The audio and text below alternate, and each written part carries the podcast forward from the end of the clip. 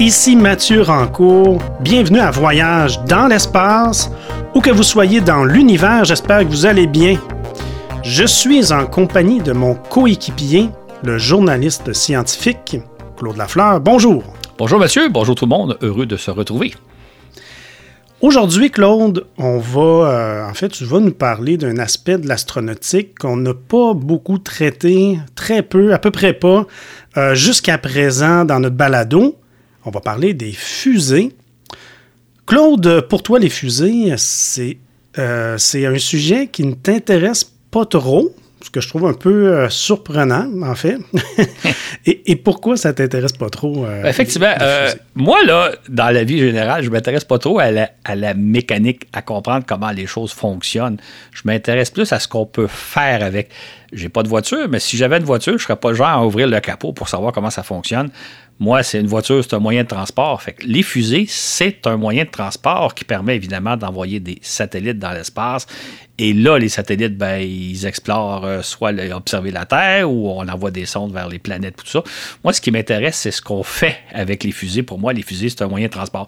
Or, je suis conscient que pour beaucoup de gens, euh, c'est intéressant, les fusées vont s'intéresser aux caractéristiques, aux puissances, à ce qu'on peut faire avec, comment ça fonctionne, etc. C'est pour ça que c'est un sujet qu'on n'a jamais vraiment couvert parce que je m'intéresse moins à la mécanique qu'à ce qu'on peut faire avec. Par contre, aujourd'hui, on va en parler parce qu'on a une bonne raison. Euh, il y a, au mois de février, Elon Musk a remis à jour, a fait une mise à jour de son fameux programme de fusée, de super fusée géante, là, fusée géante, qui doit à terme nous envoyer vers Mars. c'est de ça dont on va parler aujourd'hui, mais en faisant tout un rappel historique. Effectivement, le 10 février 2022, Elon Musk a présenté une conférence fort attendue où il a fait le point sur le projet de sa toute puissante fusée, la Super Heavy, surmontée par un vaisseau Starship. Il s'agissait de la première mise à jour de ce projet en plus de deux ans Musk amorce sa conférence en expliquant que si on lançait sa fusée géante trois fois par semaine, celle-ci serait capable de placer en orbite terrestre plus de charges en une année que tout ce qu'on a lancé depuis le Sputnik de 1957. C'est pas rien. On parle ici de 15 500 tonnes. Exactement. Ce que propose Musk, c'est une cadence prodigieuse. Il parle donc de lancer sa, sa super grosse fusée possiblement à tous les jours, peut-être même trois fois par jour. Juste donner une idée, là, euh, la, fusée euh, donc euh, Super Heavy Starship, elle est plus grosse, plus puissante et plus complexe qu'une Saturne V. Or, la fameuse fusée lunaire qui a permis d'envoyer des astronautes jusque sur le sol lunaire, or, les Saturne V, il faut savoir, qui ont été lancés en tout et pour tout 13 fois en 7 années. Ce que propose Musk, en quelque sorte, c'est comme de lancer plus, plus, plus, plus de fois sa fusée euh, Super Heavy Starship en un mois que ce que la NASA a fait en sept années. C'est donc une cadence absolument prodigieuse. C'est dantesque ce, propose, ce que propose Musk. On va en parler évidemment un peu plus mhm. loin. Oui.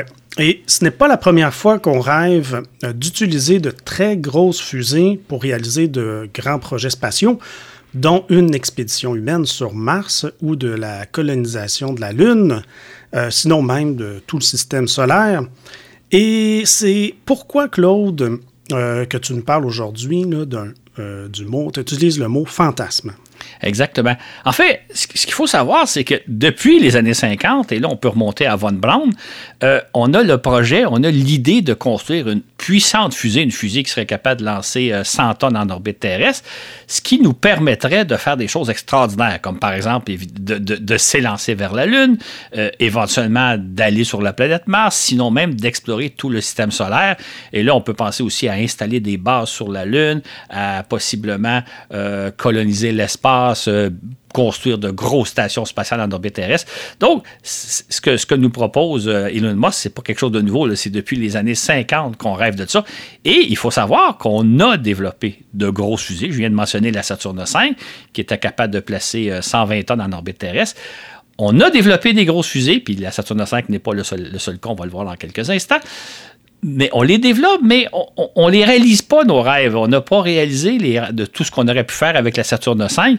C'est pour ça que je parle d'un espèce de fantasme. Le fantasme de se dire, le jour où on va posséder de grosses fusées, de fusées super puissantes, on va pouvoir réaliser des choses extraordinaires, sauf qu'on ne le fait pas entre-temps. c'est pour ça que j'ai intitulé le balado Le fantasme des grosses fusées. On rêve de s'en servir pour faire des choses grandioses, mais en pratique, ça ne s'est pas encore avéré. C'est pourquoi je parle d'un fantasme, qui fait rêver d'ailleurs beaucoup de personnes, parce qu'il y a ça aussi dans la notion de fantasme, c'est l'idée du, rêve de faire des choses extraordinaires, puis on ne les fait pas. On est à l'étape du fantasme. Dès le début de l'ère spatiale, les Soviétiques ont surpris tout le monde en lançant des satellites beaucoup plus lourds que ceux des Américains. En fait, les fusées soviétiques pouvaient placer sur orbite des charges 300 fois plus lourdes euh, que ce qu'étaient capables de faire les fusées américaines. Ça a déclenché une formidable course aux fusées euh, super puissantes, n'est-ce pas, Claude? Absolument. Si on se replace à l'époque, là, on est en 1957-58 les, Russes lancent, euh, des fusées, lancent des satellites, on pense au Sputnik, qui pesait, le premier pesait 84 kg, le deuxième 500 kg, le troisième 1200 kg. Pendant ce temps-là, les Américains, eux autres, euh, avaient à peine à placer un satellite qui pèse quelques kilos, et je dis bien quelques kilos.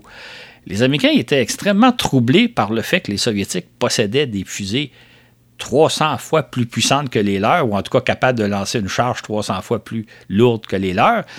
Euh, pour ouvrir une parenthèse, euh, s'ils étaient capables de lancer des satellites lourds, ça voulait dire aussi qu'ils étaient capables de lancer des bombes lourdes jusqu'aux États-Unis.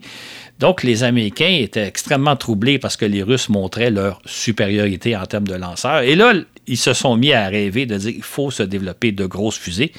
Et entre autres, en, 1958, euh, l'administration Eisenhower a créé la NASA. Et la NASA s'est tout de suite mis en plan de développer une grosse fusée. Dans, un premier temps, la NASA avait l'intention de rêver d'une fusée qui s'appelait NOVA, N-O-V-A, et qui aurait été capable de placer 500 tonnes en orbite terrestre. C'est une masse, même aujourd'hui, prodigieuse, parce qu'on n'a pas ce genre de fusée-là. Mais à l'époque, on se disait, si on peut concevoir une Nova, qui va placer 500 tonnes en orbite, on ne va pas faire de grandes choses. Maintenant, quand ils ont analysé un peu plus le, projet en détail et leur plan, ils se sont rendus compte que d'une part, ça coûterait très cher de développer une telle fusée et euh, surtout que ça prendrait beaucoup de temps. Et entre-temps, le, président canadien a lancé l'idée d'aller sur la Lune avant la fin de la décennie. Là. En 1961, le Canadien dit nous allons envoyer un Américain sur la Lune avant 1970. Et là, la NASA a dû réviser un peu ses plans à la baisse en disant on va développer une fusée euh, Saturne V, euh, une fusée qui est quand même capable de placer 120 tonnes en orbite terrestre. Et c'est la fusée qui nous a permis d'aller sur la Lune. Mais quand on pense à la Nova, qui, était capable de placer à peu près quatre fois plus de charge qu'une fusée Saturne V, ça aurait été une fusée gigantesque. D'ailleurs, dans, le fascicule qui accompagne le, balado actuel, je montre des dessins, des photos de la Nova comparée à la Saturne V quand on a la chance de voir des Saturne V, si vous allez un jour à Cap Canaveral ou à Houston, il y a, deux véritables fusées Saturne V qui sont couchés sur le côté. On peut déambuler tout le tour. C'est absolument impressionnant. Si ça avait été des Nova, ben des fusées quatre fois plus puissantes, ça aurait été magistral. Mais on s'est contenté, puis je mets le mot contenté entre guillemets, d'une fusée lunaire Saturne V qui, qui a la hauteur d'un édifice de 36 étages. Encore là, comme j'ai déjà raconté dans des baladons antérieurs, si vous allez dans une ville puis vous voyez un édifice de 36 étages ou à peu près, arrêtez-vous à côté, dites-vous, ça c'est la hauteur d'une fusée Saturne V. C'est absolument prodigieux. Et c'était une fusée capable de lancer 120 tonnes en orbite terrestre. Et cette fusée a servi à expédier une dizaine d'équipages jusqu'à la Lune. Mais Claude, les Américains euh, avaient aussi prévu utiliser leur Saturne V pour faire bien d'autres choses, non? Absolument le, but premier de développer les Saturne V, c'était d'envoyer des, astronautes sur la Lune avant la fin de la décennie, avant 1970. Mais on se disait, une fois qu'on va avoir mis au point la Saturne V, on va pouvoir faire des choses extraordinaires. On avait, entre autres, comme plan, là, je, vous parle, on est en 1966, 67, 68, on avait comme plan de mettre une station spatiale en orbite autour de la Terre vers 1975, une station où il y aurait eu une centaine de personnes qui auraient vécu et qui auraient travaillé. Pour se situer, on peut rappeler que la Station spatiale internationale, qui est actuellement en orbite, elle, elle héberge une demi-douzaine d'astronautes et de cosmonautes. Imaginez une station spatiale où il y a eu une centaine de personnes qui auraient vécu. On pensait aussi, évidemment, à se servir des Saturne V pour... Euh, installer une base sur la Lune pour se lancer à la conquête de la planète Mars, euh, sinon même de tout le système solaire. Et on pensait surtout, et ça c'est un détail intéressant, on a sérieusement envisagé utiliser les Saturne V pour lancer des sondes qui, seraient, qui, allées explorer l'espace euh, extérieur du système solaire, c'est-à-dire lancer vers les planètes Jupiter, Saturne, Uranus, Neptune et Pluton c'est le projet voyageur qu'on connaît tous, dont on a parlé dans, trois balados. Mais là, c'est un projet qui aurait été réalisé avec des sondes qui auraient peut-être été 4, 5, 6 fois plus massifs que les sondes voyageurs, donc équipés de davantage d'instruments scientifiques, équipés de davantage de carburant pour réaliser des missions encore plus complexes que les deux voyageurs. Et ça, c'est un projet qui a été très sérieusement envisagé. Maintenant, on ne l'a pas réalisé parce qu'il aurait coûté trop cher, disait-nous à l'époque. Fait qu'on s'est contenté des petites sondes voyageurs qui ont réalisé des choses absolument extraordinaires, hein, on en a parlé. Mais imaginez si on avait utilisé les Saturne V pour euh, à la fois envoyer des, sondes euh, sur la planète Mars, mais des sondes beaucoup plus développées, beaucoup plus sophistiquées que celles qu'on a envoyées avec nos petites fusées. Euh, si on, s'était lancé à l'exploration du système solaire extérieur avec des sondes non pas voyageurs, mais des sondes voyageurs version Saturne V, on aurait fait des choses extraordinaires, mais on ne l'a pas fait. Mmh.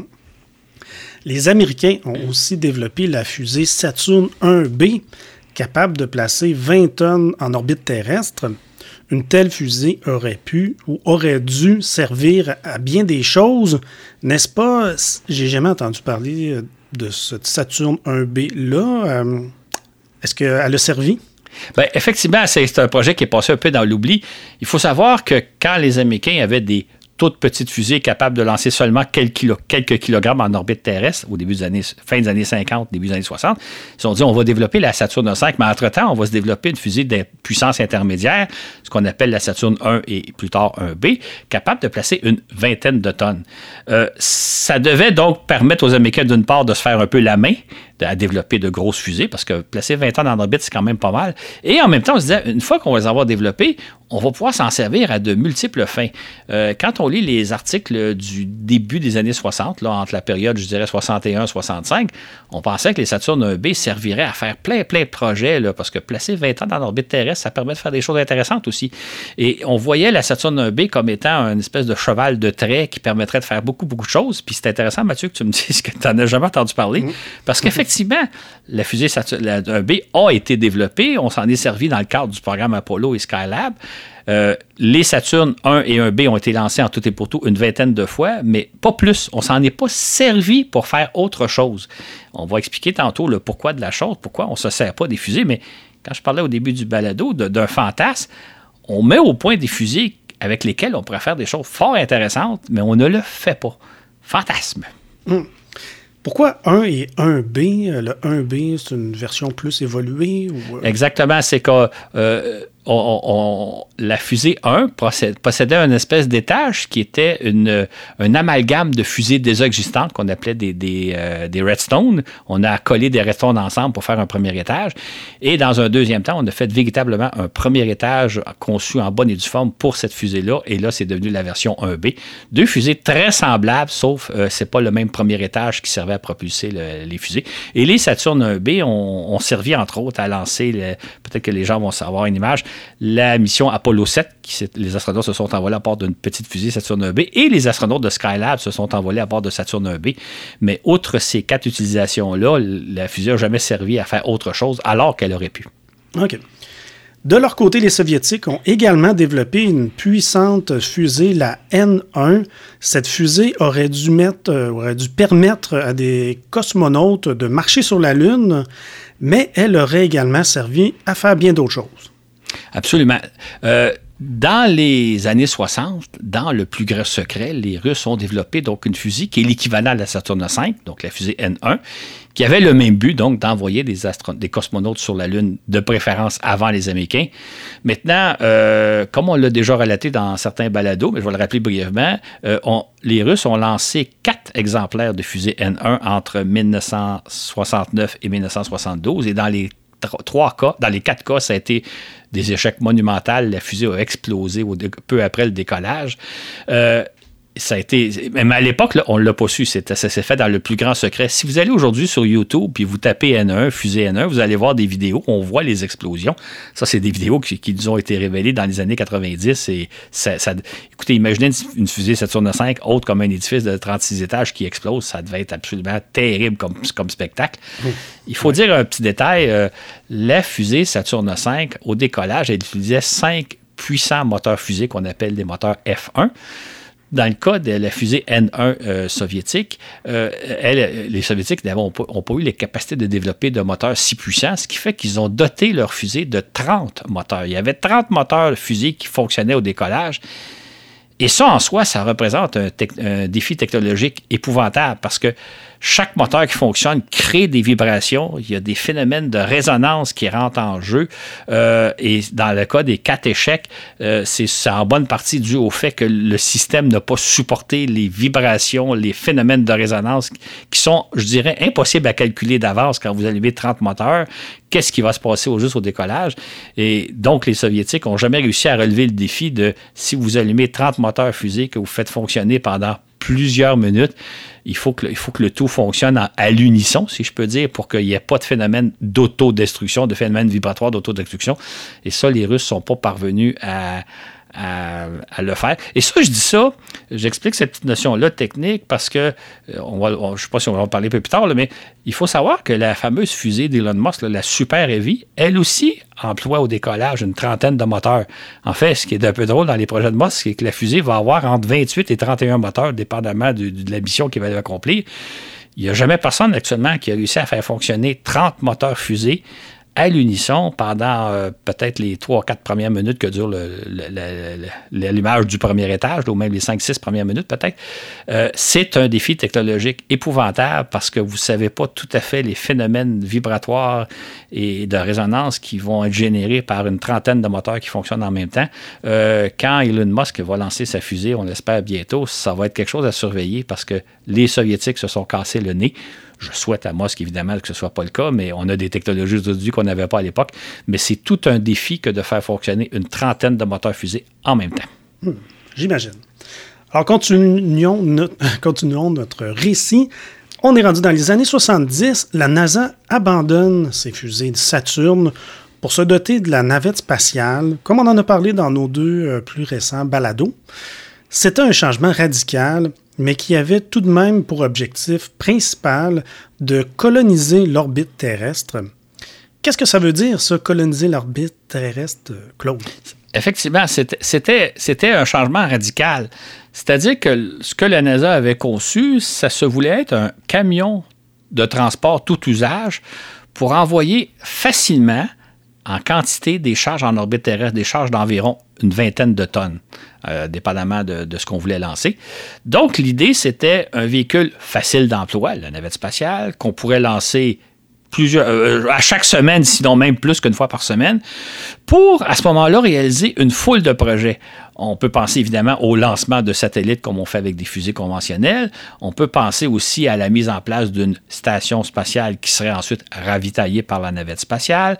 On peut penser aussi à l'installation d'usines, des usines automatiques qui fabriqueraient des produits euh, en apesanteur, donc dans le vide spatial, donc des produits, par exemple, pharmaceutiques ou même la mise au point de matériaux avancés qu'on ne peut pas fabriquer sur Terre à cause de soit la présence de l'air ou soit la présence de la gravité. Et ces stations-là, ces usines-là seraient euh, ravitaillées par la navette spatiale. Donc, euh, si, on, si vous retournez dans les textes qui ont été publiés dans les années 81, 82, 83, il y avait plein, plein, plein de projets qui devaient être réalisés grâce à la navette spatiale. Donc, vraiment, s'installer en orbite terrestre, coloniser l'orbite terrestre pour éventuellement s'élancer vers la Lune et vers la planète Mars. Euh, donc, euh, la navette spatiale devait remplacer toutes les autres fusées qu'on utilisait jusqu'à maintenant pour réaliser toutes les tâches. Et j'ajouterais qu'il y a, non seulement c'était des projets de la NASA, mais il y avait quantité d'entreprises américaines qui songeaient à utiliser la navette spatiale, soit entre autres pour fabriquer des produits pharmaceutiques. Il y avait des grandes pharmaceutiques d'ailleurs qui avaient commencé à réaliser des expériences à bord de la navette dans le but éventuellement de se servir d'usines orbitales. Et euh, il y avait aussi des composantes électroniques, des, matériaux avancés et autres qui, ont, été testés, dont la fabrication a été testée à bord de la navette. Et donc, on avait vraiment le rêve de dire on va s'installer en orbite terrestre à partir de la deuxième moitié des années 80 pour éventuellement s'élancer vers la Lune et vers Mars et pourquoi pas à travers tout le système solaire même. Et comme on l'a rappelé dans notre balado précédent, le 28 janvier 1986, il y a eu euh, la terrible perte de Challenger. Exactement. Euh, on en a évidemment parlé, puis euh, je pense que j'allais mentionner plusieurs fois, mais dans le domaine de l'exploration spatiale, il y a avant et après Challenger. Euh, avant, comme je le récitais, on avait beaucoup de rêves, entre autres, de s'installer, de coloniser l'orbite terrestre et de s'élancer plus loin. Tous ces rêves-là sont, sont, sont, tombés à l'eau, si je peux dire, se sont dissipés suite à la perte de Challenger. D'ailleurs, toutes les entreprises qui avaient des projets de développer des, des mini-usines en orbite terrestre, ben, ils ont abandonné ces projets-là. Je dirais d'une certaine façon euh, que la, perte de Challenger, c'est un peu la fin de l'adolescence dans le domaine de l'astronautique, dans le domaine des vols habités. C'est-à-dire que jusqu'à ce moment-là, on rêvait, d'ailleurs, on rêvait de, voyages touristiques grâce à la navette spatiale. Euh, on envisageait à l'époque, moi je me souviens, j'étais jeune journaliste, je couvrais le programme, on envisageait que bientôt, euh, des, journalistes iraient dans l'espace, des touristes iraient dans l'espace. On pourrait peut-être même concevoir des, hôtels dans l'espace, l'hôtel qui, qui auraient été lancé dans les années 90 où vous et moi, on aurait pu, moyennant certaines factures, aller passer un week-end en, apesanteur. Donc, on avait un peu, on je dirais qu'avant Challenger, on était un peu comme des, adolescents qui avaient des beaux, beaux rêves de l'espace, en ayant oublié que tout lancement de fusée, c'est quelque chose de très risqué, de très complexe, et c'est un peu ce que Challenger a illustré. Et la perte de Challenger, ben, c'est un peu la fin de l'adolescence et la fin de nos rêves en disant oui, aller dans l'espace, c'est beaucoup plus dispendieux, beaucoup plus complexe et beaucoup plus coûteux qu'on l'espérait parce que je l'ai mentionné peut-être un peu tantôt, mais on avait évidemment espoir que la navette non seulement serait lancée très très souvent, mais que ça ne coûterait pas cher des lancements de navette. On pensait que des lancements de navette coûteraient de l'ordre de 10 millions de dollars, ce qui n'est pas cher dans le domaine spatial. La navette s'est avérée un véhicule beaucoup, beaucoup plus coûteux, des centaines de millions de dollars à lancer chaque fois. Donc, nos rêves se sont dissipés le, le 28 janvier 1986 à la suite de la perte de Challenger, malheureusement. Peu après la perte de Challenger, le deux grandes compagnies aérospatiales, Hughes Aircraft et Boeing, ont proposé de développer une grosse fusée capable de placer 38 tonnes en orbite, la Jarvis. De quoi s'agissait-il? Euh, ce, que, Hughes et Boeing ont proposé, c'est de dire on va construire une fusée, une toute nouvelle fusée, mais avec comme en tête, comme objectif, la fusée la plus simple possible. On avait un peu la notion de la navette, qui est un vaisseau extrêmement complexe à faire voler. Boeing et euh, Hughes vont dire, on va construire une fusée la plus simple possible et capable de lancer 38 tonnes. 38 tonnes, là, c'est 2 à 6, 7 fois ce que les autres fusées étaient capables de lancer à l'époque. Ça aurait été la fusée la plus puissante qu'on disposait à l'époque. Et la Jarvis aurait pu lancer euh, quelque chose comme une demi-douzaine de satellites euh, en orbite d'un seul coup, alors que les fusées euh, Delta, Atlas, Ariane 4 qui étaient en usage à ce moment-là pouvaient lancer un ou deux satellites. La Jarvis, elle l'aurait fait à, coup de demi-douzaine. Et ou de lancer des grosses charges, par exemple, on rêve toujours d'assembler une station spatiale en orbite terrestre, ben, au lieu de la lancer en petits morceaux de quelques tonnes chacun, on aurait pu la lancer en 3, 4, 5 morceaux euh, d'une quarantaine de tonnes ou en tout cas d'une bonne trentaine de tonnes chacun et l'assembler d'un seul coup. Donc, l'idée de la Jarvis, ça aurait été de construire une fusée extrêmement puissante 38 tonnes en orbite terrestre, et la plus simple possible, en utilisant aussi, ça c'est un autre aspect très important du projet, des composantes déjà existantes. Entre autres, euh, Hugh et euh, Boeing proposaient d'utiliser les, les, moteurs qui ont servi à bord des fusées Saturn V, donc les moteurs F1 dont je parlais tantôt, et un autre moteur, le moteur du deuxième étage qui était les J2. Euh, ces moteurs-là avaient, très bien fonctionné à bord des Saturn V. On va se servir de ces moteurs-là. On va se servir de technologies qui sont déjà au point, et non pas, comme on tente souvent de le faire quand on développe une nouvelle fusée, développer de nouvelles technologies, pousser la technologie plus loin que prévu. ça, c'était tout à fait le contraire. Une fusée la plus simple possible avec des composantes éprouvées pour pouvoir lancer de grandes quantités de charges en même temps. C'était en soi une idée euh, révolutionnaire. Malheureusement, le projet de fusée Jarvis n'a jamais vu le jour. Qu'est-ce qui s'est passé? Ce qui s'est passé, c'est d'une part un, un, malheureux concours de circonstances. C'est-à-dire que suite à la perte de Challenger en janvier 66, les trois autres fusées euh, occidentales ont aussi connu des défaillances euh, de lancement très importantes. Il y a une fusée Delta qui a explosé, qui transportait un satellite météo. Il y a une fusée Titan qui transportait un très important satellite euh, militaire qui a explosé. Et une fusée Ariane 4 qui, transportait un satellite de télécommunication Intelsat qui a aussi explosé. Le tout, là, ça, c'est au mois de avril, euh, avril et mai, en l'espace d'à peu près 8 semaines non seulement la navette était clouée au sol, mais les trois autres fusées ont connu une défaillance importante et on s'est retrouvé soudainement en Occident dans l'incapacité de lancer des satellites. Toutes nos fusées avaient, été, avaient connu d'importants accidents de lancement. Et ça, ça nous a fait dire plusieurs choses. D'abord, euh, les, quatre accidents, Challenger plus les trois fusées, ça, a coûté des milliards de dollars de, de, de, de, des pertes financières s'élevant à au moins un milliard de dollars, sinon plus, dépendamment comment on calcule les choses. Et là, on s'est dit, si jamais on avait une fusée comme la Jarvis qui est capable de lancer euh, six satellites euh, d'un seul coup, puis qu'on en perdait une, parce que des accidents de lancement, ça arrive toujours, on en avait l'exemple. Euh, là, la perte va être terrible. On n'aura pas perdu un ou deux satellites comme c'est le cas quand une fusée Ariane ou une fusée Delta ou une fusée Atlas ou une fusée Titan manque son lancement. Là, ça va être on va en perdre dans un seul coup une douzaine de satellites, une demi-douzaine de satellites. ça fait comprendre que c'est peut-être mieux de ne pas mettre tous ses œufs dans le même panier, de ne pas lancer six satellites en même temps. Si ça marche, tant mieux, mais si ça ne fonctionne pas, on a une méchante perte. Même chose, euh, les compagnies euh, Hughes et euh, Boeing avaient proposé à la NASA de dire écoutez, vous êtes en train de préparer une station spatiale, ce qui va devenir éventuellement la Station spatiale internationale. Au lieu de la lancer par petits blocs à l'aide de la navette spatiale, à l'aide de dizaines de vols de la navette spatiale, comme vous l'envisagez de le faire, pourquoi pas la lancer en 3, 4, 5 morceaux à l'aide de notre Jarvis? Sauf que là encore là, le problème s'est posé, c'est que si une de ces Jarvis-là avait connu un accident de lancement, puis qu'on avait perdu le corps ou le cinquième de la station spatiale d'un seul coup, ça aurait été catastrophique. Tout ça pour dire, et c'est si j'en parle, puis j'en parle plus en détail dans le, fascicule, tout ça pour dire que la Jarvis nous a fait réaliser que ça peut être intéressant d'avoir des fusils hyper puissants capables de placer 30, 40, 50 tonnes en orbite terrestre. Sauf que si on en perd une, les conséquences sont d'autant plus dramatiques. Euh, une charge qu'on envoie dans l'espace coûte cher. Euh, si, vous en perdez euh, un satellite, c'est déjà une perte financière importante. Si vous en perdez une demi-douzaine, c'est encore euh, c'est six fois plus important. Et si vous perdez le quart de votre station spatiale d'un seul coup.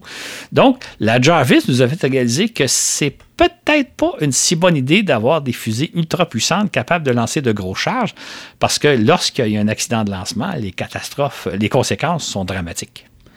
Dans le fascicule qui accompagne ce balado, Claude, tu nous présentes plus en détail le projet Jarvis et tu parles également de l'existence des fusées de calibre intermédiaire capables de placer une vingtaine de tonnes en orbite terrestre.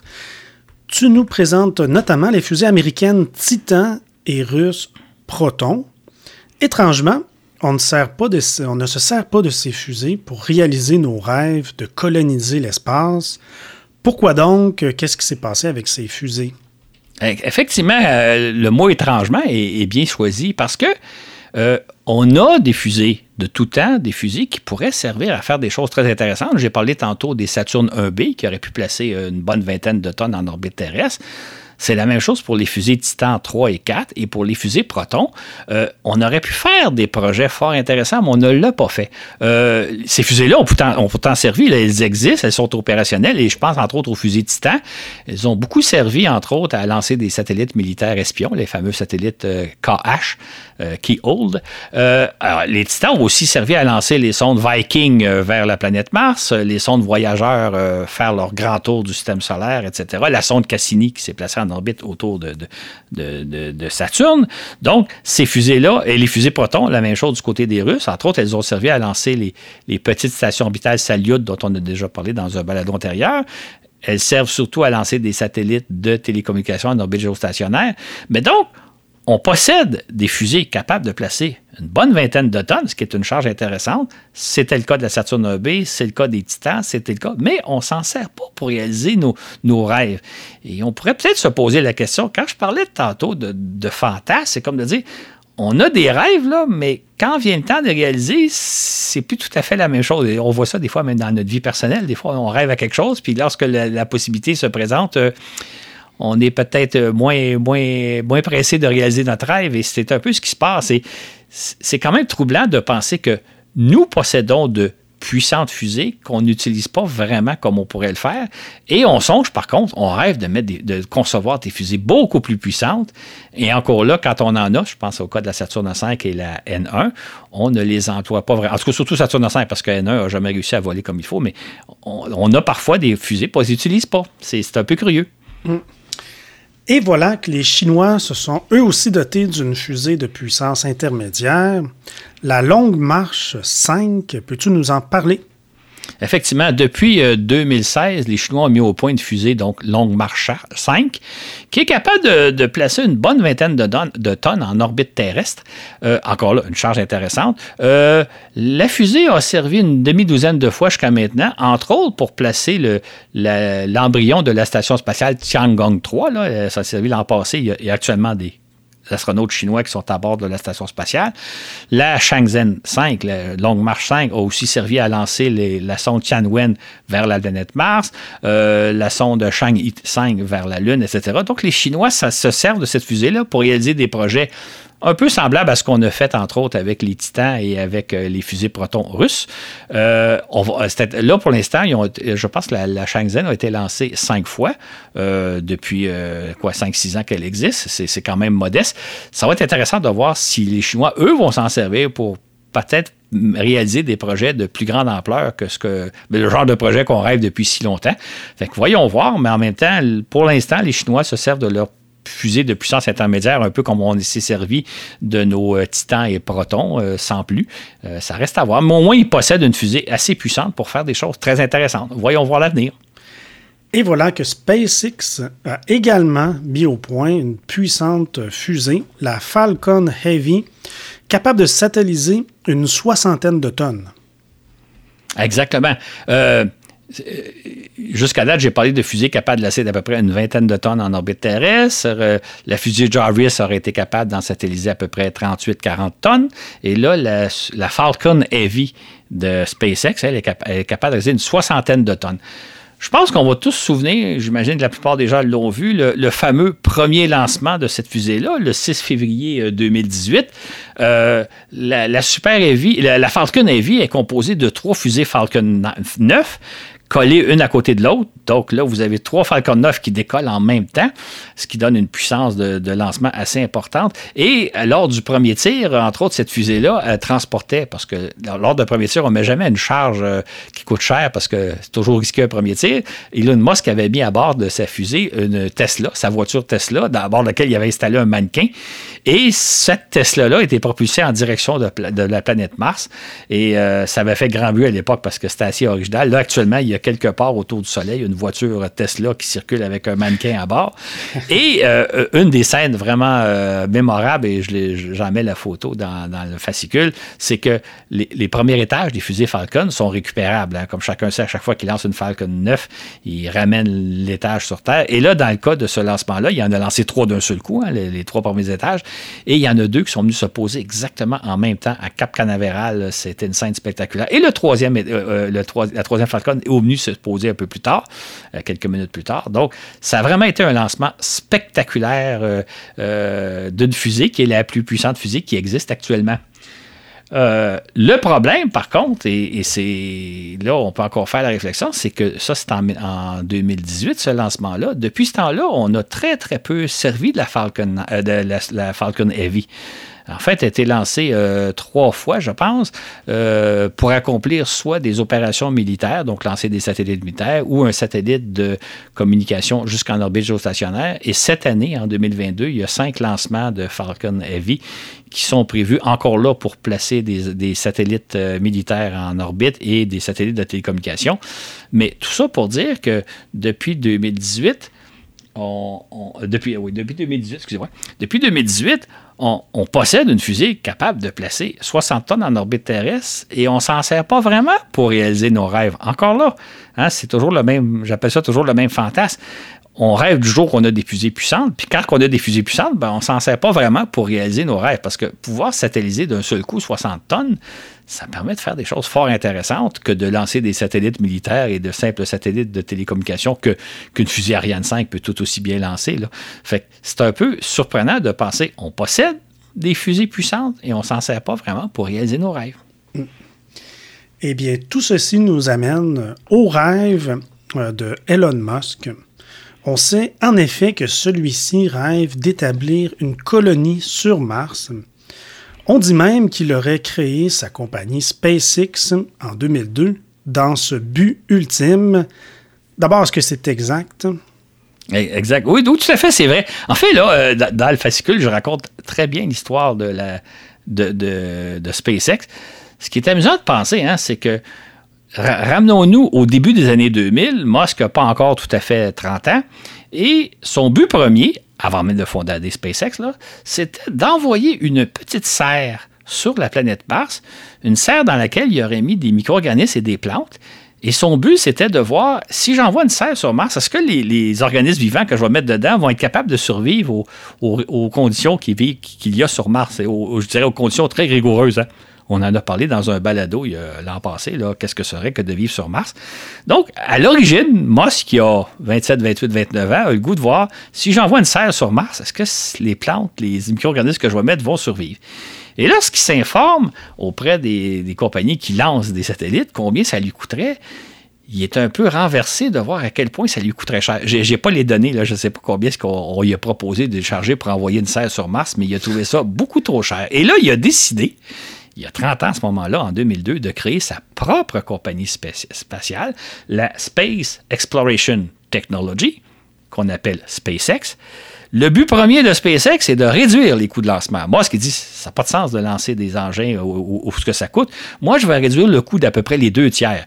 Euh, à l'époque, là, lancer un satellite, dépendamment du type de satellite, de, sa masse et du type d'orbite, ça coûtait comme quelque chose comme entre 20 et 85 millions de dollars, ce que rapporte le New York Times de l'époque. Moi, ce qui dit, ben moi, je vais la lancer, mais pour trois fois moins cher. Et c'est pour ça a créé SpaceX pour réduire les coûts de lancement dans le but éventuellement d'avoir accès à l'espace à des coûts raisonnables. Intéressant.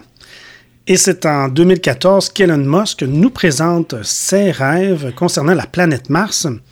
Il veut alors lancer, à partir de 2018, des sondes automatiques vers Mars au moyen de sa fusée Falcon Heavy. Et il prévoit envoyer une centaine de colons sur Mars en 2024. Exactement. J'ouvre une petite parenthèse. Quand j'ai fait mes, mes recherches, ben, ma revue de littérature, comme j'appelle, pour voir un peu qu'est-ce qu'on racontait sur les débuts de SpaceX, ce que j'ai trouvé surprenant, c'est que dans ce que j'ai lu, j'ai pas tout lu, j'ai pas tout vu, là, mais au début, là, des années 2000, euh, on ne parle pas de, projet d'aller sur Mars avec Musk. Musk, et, quand il parle de SpaceX en, 2003, 2004, 2005, 2006, c'est avant tout pour réduire les coûts de lancement. Le rêve de Mars est apparu, à, ma connaissance, il y a peut-être des gens plus spécialisés qui vont pouvoir dénicher de l'information, mais à ma connaissance, c'est plus dans les années 2010 où là, il dit, moi, mon but, c'est d'envoyer des, des, des gens sur Mars, d'installer une colonie sur, la planète rouge. Étant, il y a une notion importante euh, qu'on n'évoque pas souvent euh, quand, on lit à propos de, ce projet-là. Euh, vous qui nous écoutez depuis des années, vous, le savez, mais je vais quand même l'introduire à nouveau, c'est la notion des fenêtres martiennes. C'est-à-dire que quand on veut s'envoler vers Mars, on ne peut pas partir n'importe quand. Là. Moi, je ne pourrais pas dire on met un projet, puis au mois de janvier prochain, on s'en va vers Mars.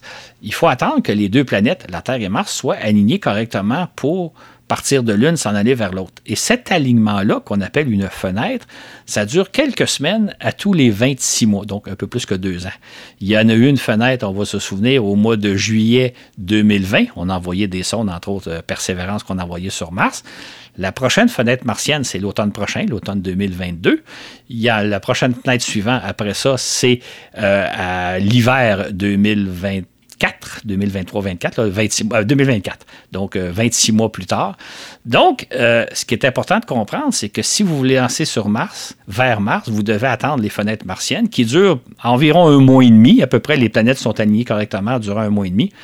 Ça veut dire que si vous voulez envoyer des, sondes vers Mars, bien, vous devez vous présenter au bon moment pour les lancer. Et euh, dans le cas d'un projet ambitieux comme d'envoyer des colons sur Mars, il faudrait que vous lanciez quantité d'engins pendant cette période-là, pour arriver sur Mars, si vous lancez juste une. Euh, si vous voulez parce que Musk, veut envoyer un million de colons sur Mars, s'il en envoie juste 100 colons par fenêtre martienne, ça va y prendre des siècles et des siècles avant d'arriver à son million. Donc, il est important de comprendre que on peut envoyer des satellites en orbite terrestre n'importe quand. L'orbite est toujours disponible. Euh, vous décidez quand vous voulez. La Lune, vous pouvez l'envoyer à chaque mois, si vous voulez partir sur la Lune, il faut attendre que la Lune soit bien alignée par rapport à d'où vous partez, mais ça, c'est à chaque mois, à chaque 28 jours, dans le fond. Dans le cas de Mars, c'est à tous les deux ans et deux mois, donc à tous les 26 mois qu'il faut s'envoler vers Mars. C'est donc une contrainte très particulière, comme on va le voir dans quelques instants. Puis en septembre 2016, Musk change ses plans. Il ne lancera jamais de sonde automatique vers Mars. Il veut plutôt développer un gigantesque vaisseau spatial euh, qu'il appelle Interplanetary Transport System. De quoi s'agit-il? Quand Musk lance son projet, ben, en fait, détaille un peu plus son projet en, 2016. Là, il parle d'envoyer euh, un vaisseau spatial donc qu'il appelle ITS, là, Interplanetary euh, Transport System ce vaisseau-là est destiné à explorer tout le système solaire. il nous a montré à l'époque, puis je l'ai reproduit dans le fascicule, euh, il nous a montré des dessins où son fameux ITS se rendait jusqu'à la planète Saturne, pouvait se poser sur la Lune, sur Mars, etc. C'était un vaisseau capable d'explorer le système solaire comme on ne l'a jamais fait jusqu'à maintenant. Euh, donc, un projet extrêmement ambitieux. Euh, c'est à ce moment-là aussi qu'il annonce qu'il veut quand même envoyer des colons sur la planète Mars. Euh, et, donc, euh, c'est vraiment en 2016 que le projet prend de l'ampleur. Et c'est avec ce vaisseau que Musk envisage d'installer sur Mars une colonie d'un million de personnes à partir de 2024. Claude, un million de personnes, c'est bien ce qu'il a en tête. Exactement. Et son projet de, vaisseau, euh, l'ITS dont on a parlé il y a quelques secondes, pourrait transporter une centaine de, passagers à la fois, une centaine de colons.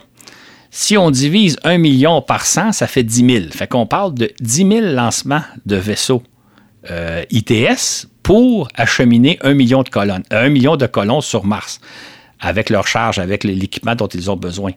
Euh, si vous pouvez lancer seulement à tous les 26 mois, euh, euh, on, si on fait un calcul qu'il il ferait son projet sur 50 ans ou sur 100 ans, ça voudrait dire le lancement de plusieurs centaines de vaisseaux avec chacun 100 colons à bord en l'espace de quelques semaines à tous les 28 mois, à tous les 26 mois.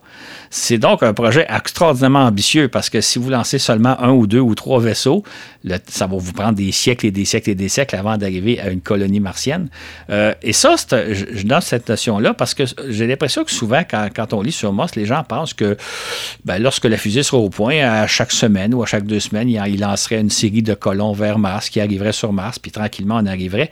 C'est pas comme ça que ça fonctionne. Il y aurait quelques semaines à tous les 26 mois pour lancer plusieurs centaines de vaisseaux ITS pour espérer arriver à établir, mettons, un million de colons sur un espace de 50 ans ou d'un siècle. C'est selon les chantiers qu'on peut se donner. Ce que propose Musk, c'est donc un projet absolument euh, euh, dantesque, pour ne pas dire irréaliste, mais je ne vais pas plus loin. mais en 2019, Musk change ses plans. Il envisage plutôt de développer un vaisseau plus modeste qu'il appelle Big Fucking Rocket une maudite grosse fusée, si on veut traduire. J'espère qu'il n'y a pas trop euh, d'enfants à l'écoute en ce moment.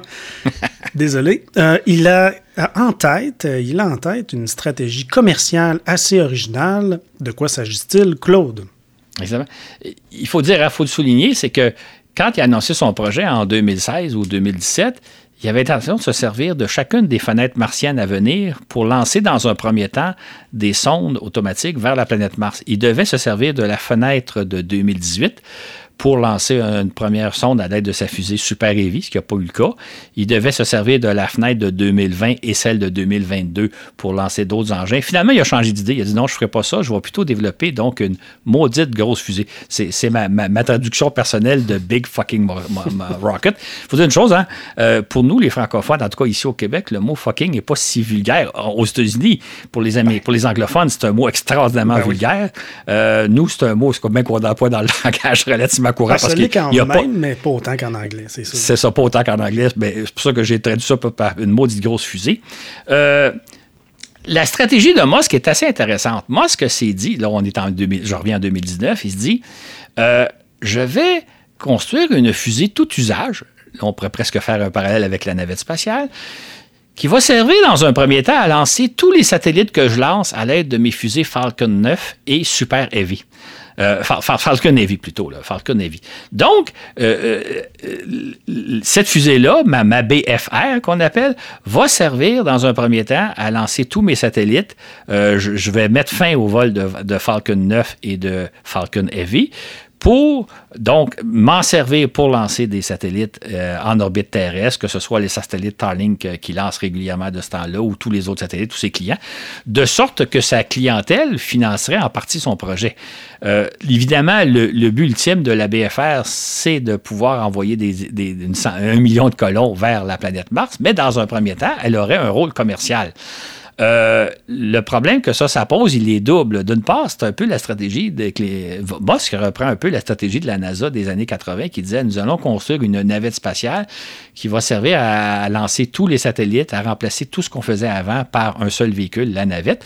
Musk veut faire la même chose. Maintenant, ce qui est un peu troublant, c'est que la, la, fusée BFR a une capacité de lancement de 100 à 150 tonnes par lancement.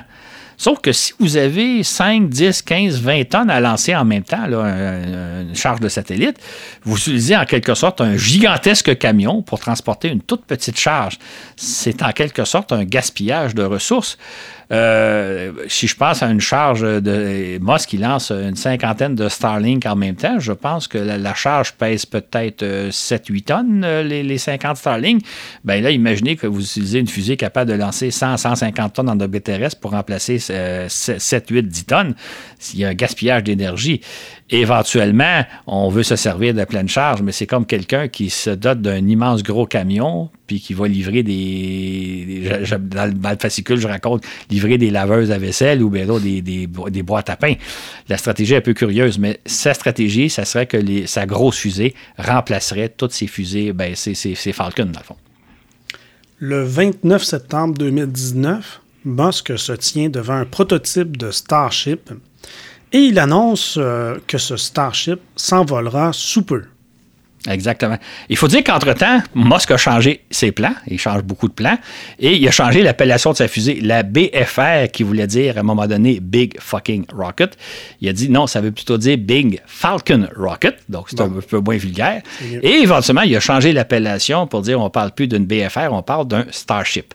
Et donc, en, 2019, il euh, nous fait une conférence de presse dans laquelle il est devant une, une fusée Starship qui est, vous, verrez dans le fascicule photos, on a l'impression d'une fusée à la Tintin, on a l'impression d'une fusée qui sort des, des, films de science-fiction des années 50. Et là, Moss nous raconte que cette fusée-là, qui, qui, qui va devenir éventuellement l'étage supérieure de la grosse fusée dont on va parler dans quelques minutes, mais pour l'instant, c'est cette fusée-là qui nous présente. cette fusée-là est capable d'aller en orbite lancé de, je pense, genre une dizaine de tonnes. Ce n'est pas la grosse fusée super puissante. Et cette fusée-là qui dit qui est derrière moi, là, que vous voyez, dans quelques semaines, elle va s'envoler. Elle va faire un vol atmosphérique, monter jusqu'à peu près une vingtaine de kilomètres d'altitude pour ensuite revenir se poser parce que c'est une fusée réutilisable. Et là, je vais pouvoir la remplir de carburant. Et d'ici six mois, d'ici le mois de mars 2020, euh, cette fusée-là va pouvoir aller en orbite, euh, un vol d'essai ou même transporter peut-être une charge, peut-être qu'il aurait lancé une deuxième Tesla, je ne sais pas.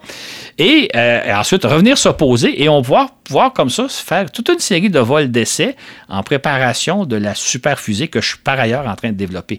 Donc, on est le 29 septembre 1979, 2019, euh, excusez-moi, et Musk nous annonce que d'ici quelques semaines, cette fusée-là va s'envoler jusqu'à une vingtaine de kilomètres et dans quelques mois, elle va s'envoler jusqu'en orbite terrestre. C'est donc un projet extrêmement audacieux que nous annonce Musk. Tout à fait. Nous voici donc rendus en 2022. Ni le Starship, euh, ni la maudite grosse fusée qu'on appelle maintenant la, Super Heavy, rien de tout ça a volé. Où en sommes-nous, Claude? Exactement. Quand on relit les articles de l'époque, les articles de 2019, 2020, 2021, d'abord on découvre qu'il y a eu toute une série d'essais de son Starship, l'étage supérieur, la, petite fusée, si je peux dire toute une série d'échecs. Toute une série d'échecs. Là, il y a au moins une dizaine de lancements qui ont soit jamais eu lieu. Euh, il, y a eu, il, des fusées qui ont explosé au sol. Il y a des fusées qui ont explosé. Il y en a qui ont réussi à décoller, puis en venant se poser, ils se sont écrasés, ils ont explosé. Il a réalisé une bonne dizaine de, missions qui ont échoué. Je pense que c'est le dixième ou le onzième vol qui a réussi à monter jusqu'à 10 km et à revenir se poser, son Starship. Et, euh, mais là, on est, mais là, on est, ça, c'est arrivé au mois de mai 2021. Fait que je vous rappelle que tout ça, ça devait avoir lieu avant le mois de mars 2020. Et entre-temps, il devait lancer sa Super Heavy également euh, qui aurait dû aller en orbite. Rien de ça s'est réalisé. On a, on, a, plutôt à une série de retards, à une série de difficultés techniques, à une série d'échecs. Et euh, il n'y a rien de. Et, ce qui est un peu surprenant, c'est que donc, au mois de mai 2021, il a réussi un premier vol de Starship après une dizaine d'échecs. Il n'a jamais répété l'opération. Il n'a jamais dit, ben, si j'ai réussi un premier vol, je vais le tester une deuxième fois, une troisième fois, une quatrième fois. Ce qui fait que pour moi, ce, véhicule-là, qui, est beaucoup plus simple que la Super Heavy, euh, ce véhicule-là n'est pas, testé de façon euh, sécuritaire. Il, a volé, il a réussi une de ses dix missions. Il aurait dû y avoir d'autres vols d'essai pour s'assurer que le système fonctionne bel et bien. bien. Et malheureusement, ça n'a pas été fait. Et ça, j'avoue que je trouve ça assez troublant parce que c'est pas parce que vous réussissez une fois un coup que vous avez maîtrisé le, le système. Donc, euh, on dirait que Musk s'est gardé de faire un deuxième test, un troisième test, des fois qu'il y aurait d'autres échecs. Et évidemment, la fusée Super Heavy, qui est comme l'équivalent d'une Saturne V, mais comme je disais plus, tôt, beaucoup plus complexe, beaucoup plus puissante et beaucoup plus euh, euh, euh, difficile à faire voler, ben elle, n'a pas encore volé alors qu'elle devait voler dès, dès, 2020, nous avait annoncé Elon Musk. Donc, le projet connaît beaucoup de retards. c'est correct, hein, des retards, les gens qui m'écoutent vont peut-être dire la NASA aussi connaît des retards. Oui, oui, tout à fait. C'est juste que Musk annonce des projets très, très ambitieux dans des délais très, très brefs mais c'est vraiment pas ça qui se produit. Mais il continue quand même de nous vendre un rêve, un rêve qui est peut-être pas réaliste quand on pense qu'on doit lancer des centaines de, vaisseaux euh, en quelques semaines pour aller sur Mars. Ça, on n'en tient pas compte. Euh, Musk, au début de son, de son exposé, nous parlait qu'il pourrait lancer ses, super heavy, euh, super heavy Starship plusieurs fois par jour. Je fais le parallèle avec la Saturn V qui a volé 13 fois. On, est loin du compte. En résumé, Claude, pourquoi on utilise donc jamais euh, les puissantes fusées dont on dispose euh, pourtant pour réaliser nos rêves de coloniser l'espace? Exactement. C'est une bonne question qu'en en rédigeant le balado, je me suis beaucoup posé, puis je me suis dit, si je reviens aux leçons de la fameuse fusée Jarvis, celle, euh, celle en 86 qu'on avait pensé mettre au point, une fusée toute simple qui pourrait lancer une demi-douzaine de satellites en même temps, un des problèmes, c'est que si vous avez une fusée super puissante, la charge que vous mettez à bord coûte très cher. Euh, si, vous, si vous voulez lancer d'un seul coup la Station spatiale internationale, juste donner un chiffre, la Station spatiale internationale elle-même, la, tôle, si je peux dire, la matière elle-même, a, coûté 100 milliards de dollars. Si vous mettez ça à bord d'une seule fusée, ça, ça vous coûte 100 milliards la charge vous ne pouvez pas nécessairement faire ça très souvent parce que vous n'avez pas les moyens. Donc, le fait d'avoir une fusée qui est capable de lancer des grandes charges, ces grandes charges-là nous coûtent très cher et on n'a pas nécessairement les moyens. L'autre élément, évidemment, c'est que si vous connaissez un accident de lancement, ben là, vous venez de perdre, si je passe l'exemple de la station spatiale, vous venez de perdre la station spatiale d'un seul coup. Il y a un autre paradoxe qui, s'impose là-dedans, c'est que quand vous avez une fusée de, de, de de puissance ordinaire. Je pense aux fusées Ariane, euh, je pense aux fusées Delta, aux fusées euh, Proton, aux Soyuz. Vous les lancez souvent avec des petites charges, ce qui fait que vous développez la, fiabilité du système. Parce que les fusées Ariane, les Soyuz, les Delta, euh, les Falcon ont connu chacune leur échec au départ. Ça permet de voir quelles sont les faiblesses de la fusée, puis de les, les, renforcer, régler les problèmes le fait de lancer souvent une fusée, vous vous assurez qu'elle devient très sécuritaire. Quand vous avez une super grosse fusée, là je vais prendre l'exemple de la Saturne 5, que vous lancez très très peu souvent, vous n'atteindez pas le même taux de fiabilité parce que vous n'avez pas autant d'expérience. On a lancé, pour donner un exemple, on a lancé plus de 100 fois les fusées Ariane 5. On a lancé plus de 100 fois, euh, SpaceX a lancé plus de 100 fois les Falcon 9. Euh, même chose pour euh, les Atlas. donc, on a développé des fusées extrêmement euh, fiables. Moi, si j'avais à embarquer à bord d'une fusée Falcon 9, j'aurais pas peur. Dans le cas d'une fusée où, la charge utile coûte très cher, vous ne l'en lancerez pas souvent. Euh, les Saturn V ont volé 13 fois, avec succès d'ailleurs, mais je veux dire, vous n'avez pas la même fiabilité. Fait que là, vous avez un paradoxe. Vous avez une fusée qui est beaucoup moins sécuritaire, moins bien éprouvée, moins bien testée en vol, dont la charge coûte beaucoup plus cher. Et, c'est ce qui a mené d'ailleurs à, l'échec du programme Jarvis, c'est que les gens se sont dit, OK, c'est bien beau avoir une fusée capable de placer 38 tonnes, une demi-douzaine de satellites en même temps, mais si on en perd, euh, les conséquences vont être dramatiques. Fait qu'on préfère utiliser des petites fusées dont les charges utiles coûtent moins cher, euh, quelques, peut-être une centaine de millions de dollars, plutôt qu'une grosse fusée capable de lancer euh, une station spatiale d'un seul coup qui coûterait des dizaines, des centaines de milliards de dollars. Donc, euh, je pense que c'est en grande raison, euh, en partie, disposer de fusées hyper puissantes fait que oh, ça coûte très cher les charges qu'on met à bord et donc on n'a pas vraiment les moyens de se payer ces charges-là.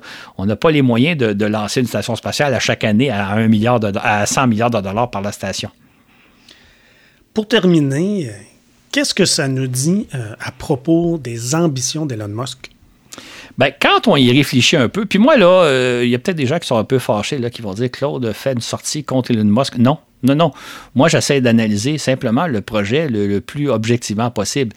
Et je me dis, euh, Musk, et je, rajouter un détail, Musk avait déclaré qu'avant de confier des humains, la vie d'humains à ces fusées Super Heavy Starship, il va réaliser au moins une centaine de tirs sans, personne à bord. Ce qui est très, très sage, là, c'est qu'il faut s'assurer que les, Écoutez, si vous mettez 100 personnes à bord et qu'une fusée explose au décollage, ça va être dramatique. Donc, il faut s'assurer que la fusée est en parfait état, euh, est en parfait état de fonctionnement.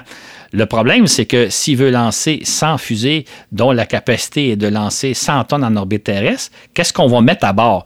On peut penser que les premiers lancements, il mettra peu ou pas grand-chose à bord parce que de toute façon, c'est toujours risqué un premier lancement. Mais après ça, il va falloir trouver de la charge. Mais est-ce qu'on a les moyens de, de, mettre une charge de 100 tonnes euh, à une fusée qu'on lancerait à chaque semaine, sinon même plusieurs fois par semaine? Même chose si on pense au projet martien dont, Elon Musk nous parle. Euh, si sa fusée est capable de transporter 100 personnes à bord et qu'il a l'intention d'envoyer un million de personnes sur Mars, ça veut dire 10 000 lancements de sa fusée. Est-ce qu'on a les moyens? D'où va venir l'argent pour fabriquer 10 000 fusées, 10 000 vaisseaux qu'on va lancer, disons sur une période d'un siècle, OK? Mais ça, ça veut dire plusieurs centaines de vaisseaux à chaque fenêtre martienne, fenêtre martienne qui reviennent à tous les 28, 26 mois. Donc, est-ce que, euh, moi, je vous dis toujours, la, facture du projet de Musk est un projet absolument fantastique. Imaginons, on établit une colonie sur la planète Mars. Qui va défrayer cette facture-là, euh, étant donné les coûts absolument astronomiques?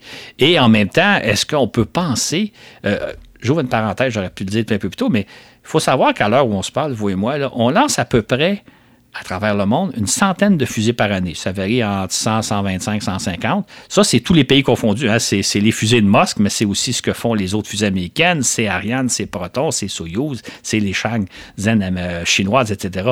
On lance environ une bonne centaine de fusées par année. Et j'ajouterais que le taux de réussite des lancements est à peu près de 95% C'est-à-dire qu'on perd à peu près 5% des fusées par année. Ça, c'est toutes fusées confondues.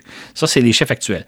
Est-ce qu'on peut penser que Musk, d'ici, dans un avenir pas très lointain, serait capable de lancer plusieurs fois une fusée beaucoup plus complexe euh, et puissante qu'une fusée Saturne V, la lancer plusieurs fois par mois, sinon même par semaine, ça paraît dantesque. Et lorsqu'arriverait des fenêtres martiennes, imaginons une fenêtre martienne en, je sais pas c'est quand, en 2030, 2031, est-ce qu'on peut penser que moi, serait en mesure de lancer 500 euh, fusées euh, euh, Starship en l'espace de, je sais pas, un mois et demi?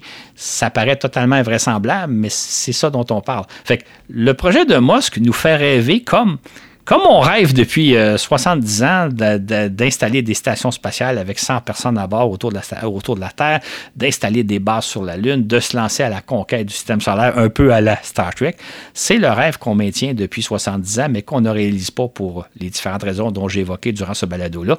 Et je pense que dans le cas de Musk, nonobstant les technologies, je vous disais au début du balado, je ne m'intéresse pas aux technologies. Fait que je ne m'intéresse pas de savoir est-ce que le, concept de la fusée est le bon, est-ce que les moteurs vont fonctionner. La technologie ne m'intéresse pas, c'est la possibilité de le faire. Et je pense que les simples chiffres que je viens d'évoquer, nonobstant la technologie, montrent que le projet n'a pas de sens. Mais c'est du rêve, c'est du fantasme. C'est bien de rêver. Hein. Moi, j'ai mes rêves, puis Mathieu les siens, puis on a tous nos rêves. Mais les rêves, la réalité, c'est deux choses différentes. Et je pense que ce dont nous fait rêver Musk, ça n'a aucun sens, malheureusement. Mais ça nous fait rêver. Bon. Bien ceux qui ont rêvé tout jeune ou toutes jeunes de fusées, qui se sont amusés avec des fusées, euh, je pense que vous avez dû apprécier ce balado. C'était pour vous, ça. Eh bien, merci beaucoup Claude pour cet excellent épisode de Voyage dans l'espace. Ça a été un plaisir.